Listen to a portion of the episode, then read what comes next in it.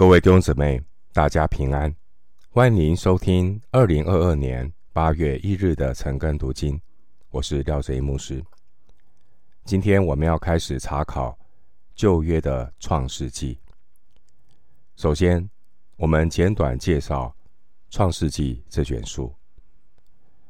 创世纪这卷书的名称是根源或来源的意思。它不仅讲到天地。万物、人类的起源，也讲到人类的婚姻、家庭、罪恶、社会、国家、种族、文化、宗教、法律、政治等等的起源。根据历代的希伯来人与基督教传统的说法，《创世纪》的作者是摩西。摩西在旷野。受到圣灵的引导，得到神的启示，写下了《创世纪》。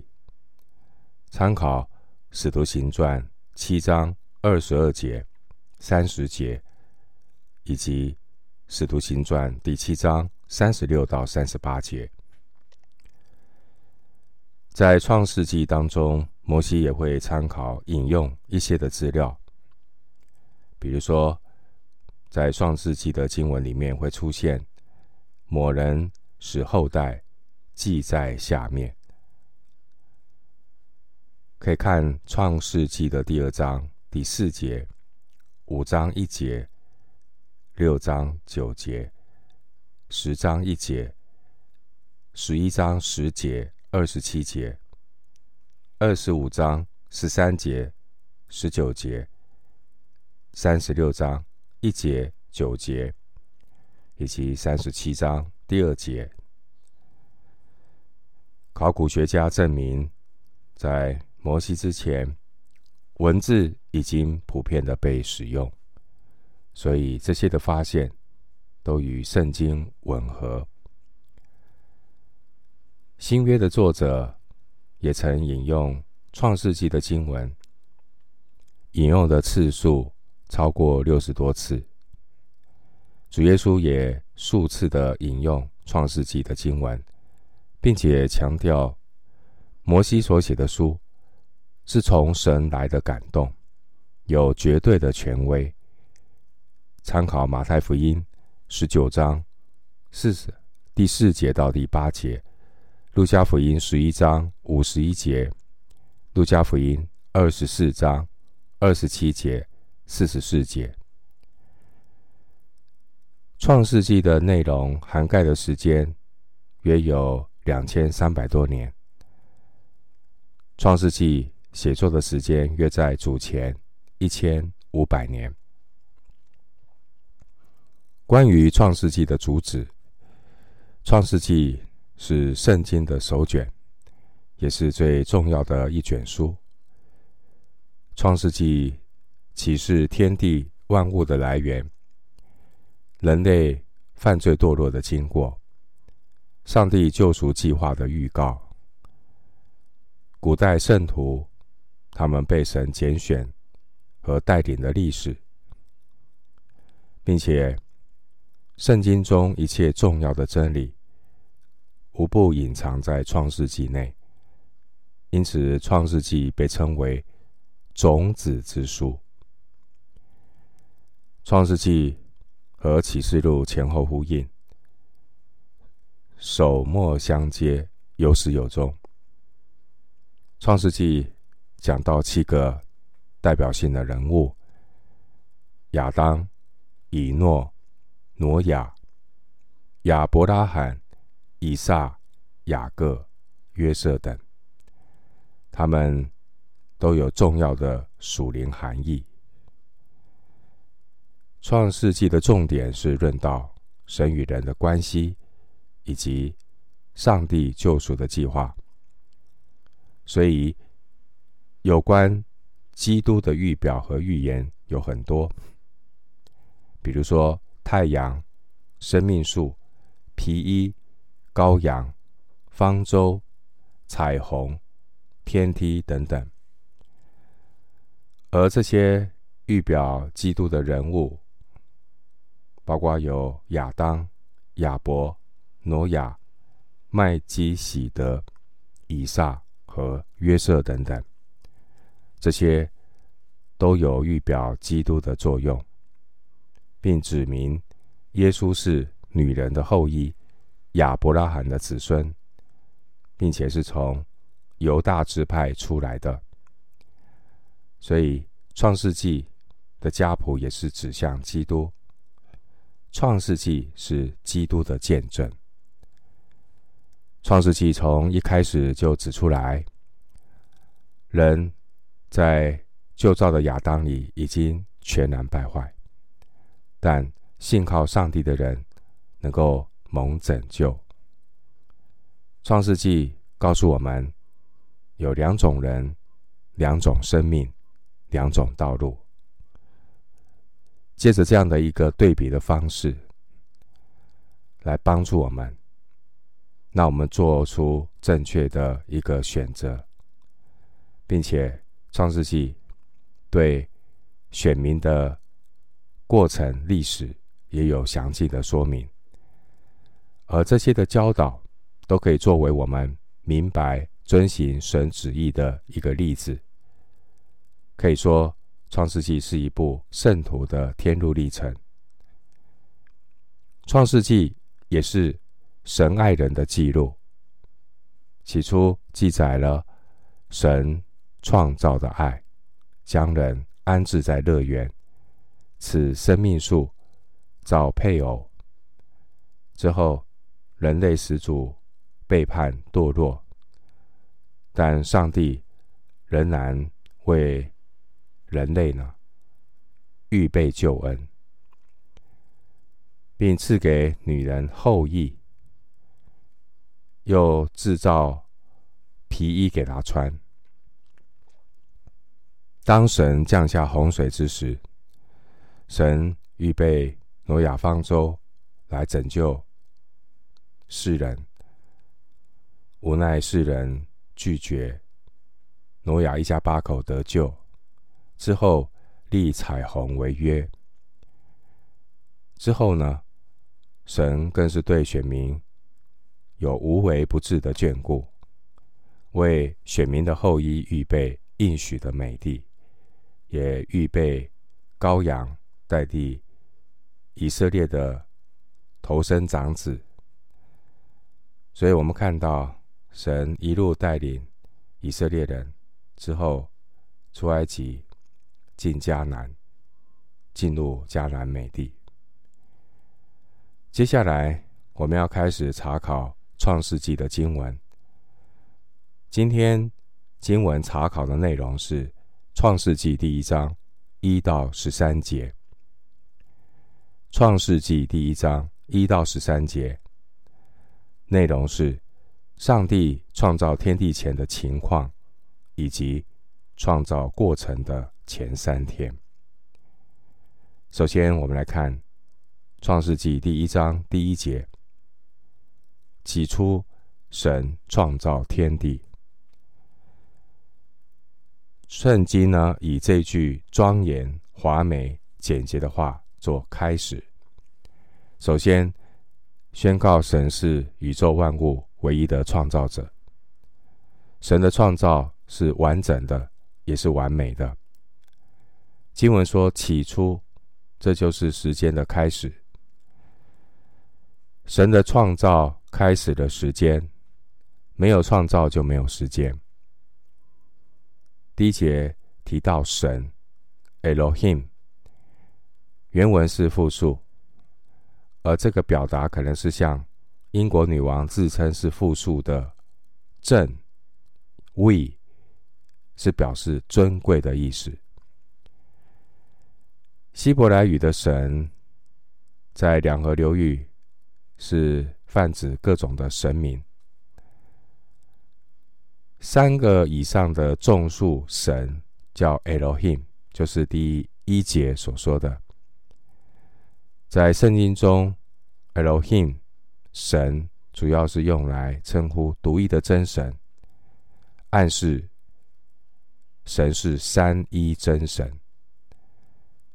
起初，神创造天地，创造原文是单数。单数的动词用在众数的 Elohim 来称呼真神，表明呢，神是独一的创造主，所以用单数动词创造。神在原文当中第一章出现了三十二次。神是创造过程中唯一的主角。神的创造，这个创造是指从无到有的创造。参考第一节、二十一节、二十七节。所以这个创造是从无到有，而不是在已经有的材料基础上来制造。经文说：“起初，神创造天地。天地的天，原文是复数，包括天空、太空等等的诸天。希伯来文没有‘宇宙’这个词，而是使用‘天’与‘地’这种两极化的修辞方式，来表达宇宙的概念。接下来。”我们来看《创世记》一章二节：“地是空虚混沌，渊面黑暗，神的灵运行在水面上。”空虚混沌原文的意思是荒芜不毛之地。第一节，神从无到有创造了宇宙，而原始的地球还不适合人居住。经文说：“渊面黑暗”，意思是黑暗覆盖在深渊之上。这是指地球表面呢被水覆盖。经文说：“神的灵运行在水面上。”运行原文的意思是盘旋，表达圣灵的看顾、保护。回到经文，《创世纪》一章三节。神说：“要有光，就有了光。”圣经描述这些的创造，没有使用什么科学的术语。这边只说要有光，就有了光，非常的简单直接。创世记第一章用字遣词非常的简单，这些的用字。在所有的语言当中都可以找得到，所以这一章《创世纪》第一章的经文是整本圣经最容易翻译的。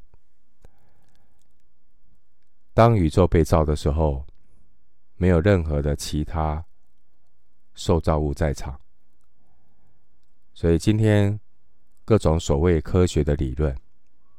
也都是建立在许多假设的前提上，需要凭信心来接受。所以希伯来书十一章第三节说：“我们因着信，就知道诸世界是借神话造成的。”诗篇三十三篇第六节说：“诸天借耶和华的命而造。”上帝在六日之内用了八个命令，执行八个创造的行动，分别在一章的三节、六节、九节、十一节、十四节、二十节，以及二十四节、二十六节。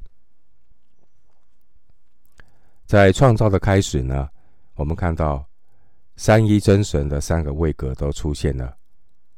包括第一节的神，第二节的神的灵，还有神说，也就是太初有道的道。神的创造开始于光，使空虚混沌出现秩序和规律。上帝的重新创造也开始于光。哥林多后书四章六节说。那吩咐光从黑暗里照出来的神，已经照在我们心里，叫我们得知神荣耀的光显在耶稣基督的面上。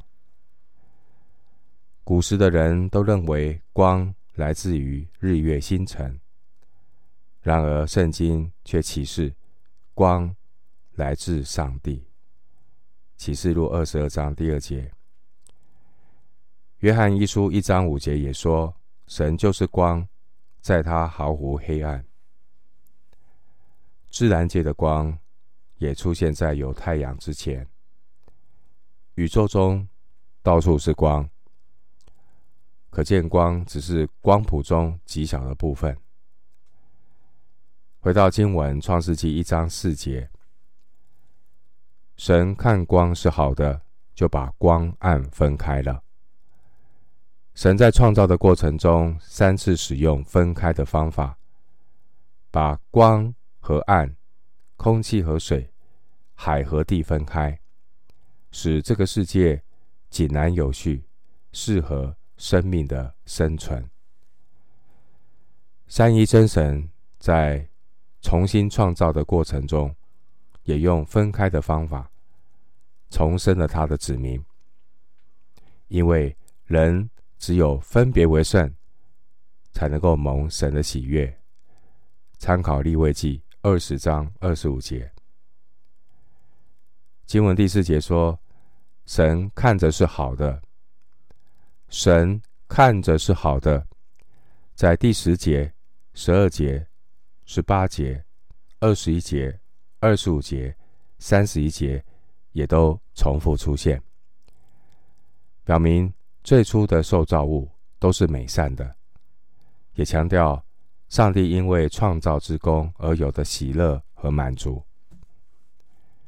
回到经文，《创世纪》一章五节，神称光为昼，称暗为夜，有晚上，有早晨，这是头一日。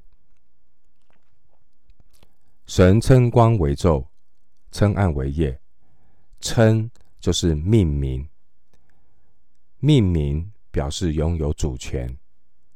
诗篇一百四十七篇第四节，经文说到有晚上有早晨，这原文的翻译是晚上临到，早晨临到。有晚上有早晨这句话是希伯来的修辞方法，表示每一个有开始有结束工作的阶段。当第七日神歇了一切。创造的功，就不再提有晚上有早晨。创世记二章一到三节，经文提到有晚上有早晨，这是头一日。这句话希伯来原文是七个词，神在前六日都是用七个词宣告结束当日的创造之功。第五节、八节、十三节、十九节、二十三节，还有三十一节，前六日有开始有结束，但到了第七日，圣经的描述先用七个词宣告神完成了造物大功，再使用了七个词宣告神进入安息。第二章第二节。经文第五节说：“这是头一日，头一日的这个日，原文可以指二十四小时的一天，也可以指一个阶段。参考以赛亚书六十一章第二节，上帝分出昼夜，让地球必须保持合适的自转周期。神安排太阳和地球的距离，使太阳光照变化的规律。”适合生命的生存。如果地球离太阳太远或太近，地球的自转太快或太慢，就不能够维持合适的昼夜气温变化，也不能够维持植物的光合作用。这是上帝精心巧妙的安排。回到经文，《创世纪》一章六节。神说：“诸水之间要有空气，将水分为上下。经文说到空气，原文的翻译是穹苍。在原始地球的大气层，充满了浓厚的云雾。当水蒸气与液态的水充满在地表和空中，这个时候呢，云雾会进一步的与地面液态的水分分开，产生一个能见度比较高的穹苍。所以经文说将水分为上下，这句话告诉我们，地球必须要有合适的体积和自转的速度，才能够维持足够强的磁场和大气层。一方面保持地球表面的水，又能够保持大气层里面的水。创世纪一章七节，我们继续来看，神就造出空气，将空气以下的水、空气以上的水分开了，事就这样成了。神就造出空气，造出空气的造。这个字，在一章十六节、二十五节、二十六节、三十一节也都有出现。这个“造”原文和第一节的“创造”不是同一个字。第七节的“造”是从已有的东西造出另一种东西，而第一节的“创造”是指从无生有。第七节经文说：“空气以上的水，这可能是大量的水蒸气悬浮在大气层之上，造形成一个天棚，使地球的环境好像温室一样，遮挡了大量的紫外线和宇宙射线。这是神奇妙的安排。”回到经文，《创世纪》一章八节。神称空气为天，有晚上，有早晨，是第二日。神称空气为天，表明天只是受造物，也伏在神的权柄之下。在六日的创造中，唯有第二日，神没有说好。有人解读是认为，因为天空中有属灵气的恶魔，所以。没有说好。参考以弗所书六章十二节。回到经文创世纪一章九节，神说：“天下的水要聚在一处，使旱地露出来，事就这样成了。”经文说：“使旱地露出来，旱地是生命生存重要的条件，因着有适合人类生存的旱地。”才能够使人类生养众多，遍满地面。一章二十八节。回到经文，创世纪一章十节，神称旱地为地，称水的聚处为海。神看着是好的。神称旱地为地，称水的聚处为海，表明地和海都是受造物。都伏在神的权柄之下。我们看到上帝的命名，称他为什么？称他为什么？除了人以外，这是神在创造过程当中，第十节是最后一次，神为受造物命名。在第十节之后。的命名的工作，就交给了亚当来做。回到经文，《创世纪》一章十一节，神说：“地要发生青草和结种子的菜蔬，并结果子的树木，各从其类，果子都包着核，事就这样成了。”经文说：“各从其类”，这四个字。在第一章提到了十次，表明各种的生物并不是进化来的，而是神按照各从其类的原则造出来的，互不混淆，并且神一开始创造这些受造物被造的时候，本身一被造出来就是成熟的个体，所以并不存在先有鸡还是先有蛋的问题。神的创造是有秩序的，混乱混淆从来就不是神的心意。上帝是通过不断的分开来显明他的心意，没有分开就没有生命。生命的出现就是分别光暗上下沧海和大地的结果。这也是提醒我们，属灵生命的开端也在于人按着神的心意分别为圣。圣经根据植物和人类的关系，只有把植物分成三类。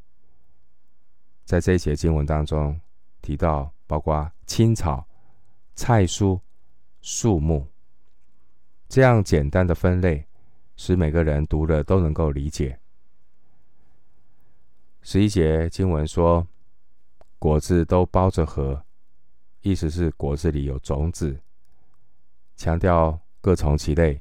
可以代代相传。回到经文，《创世纪》一章十二节。于是地发生了青草和结种子的菜蔬，各从其类，并结果子的树木各从其类，果子都包着核，神看着是好的。弟兄姊妹，生命不是毫无目的的进化出来。